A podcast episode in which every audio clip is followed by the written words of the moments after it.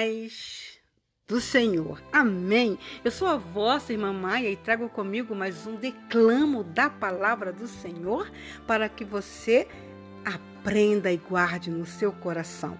Provérbios capítulo 5 nos diz assim, ó: Vai desperdiçar a sua vida? Amigo, preste muita atenção à minha sabedoria. Ouça atentamente tudo sobre o meu entendimento. Assim, você terá bom senso e conhecimento e ficará longe de confusão. Os lábios da mulher devassa são doces, suas palavras suaves, muito agradáveis. Mas não demorará muito até que ela se torne amarga em sua boca, uma enorme ferida no coração, uma ameaça constante na vida. Ela toma o caminho mais curto para a morte. Desce rápido para o além e leva você junto. Ela não tem ideia do que é a vida de verdade, nem de quem ela é e nem para onde está indo. Então, meu amigo, ouça atentamente. Não faça pouco caso das minhas palavras. Mantenha distância de mulheres como essa. Nem passe perto da casa dela.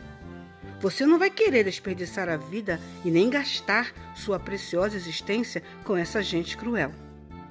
Por que permitir que estranhos se aproveitem de você? Por que ser explorado por quem não dá a mínima para você? Você não quer chegar ao fim da vida cheio de arrependimento, todo detonado e dizendo: Ó, oh, por que não fiz o que me disseram? Por que rejeitei quando me repreenderam? Por que não ouvi meus mentores e não levei a sério meus mestres? Minha vida está arruinada. Não me restou absolutamente nada. Cuide do amor. Não pense que está garantido para sempre.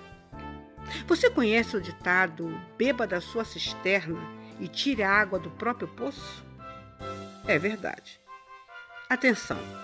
Você não pode chegar em casa um dia e encontrar seu barril vazio e seu poço poluído.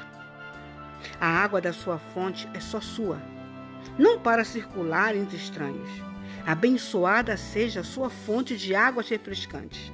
Alegre-se com a sua esposa e companheira desde jovem, que é amável como um anjo, linda como uma flor e nunca deixe de se deitar, se deleitar em seu corpo. Nunca ache que o amor está garantido para sempre, mas conquiste a mesma mulher todos os dias. Por que trocar a intimidade verdadeira por prazer momentâneo com uma prostituta ou por um flerte com uma promíscua qualquer?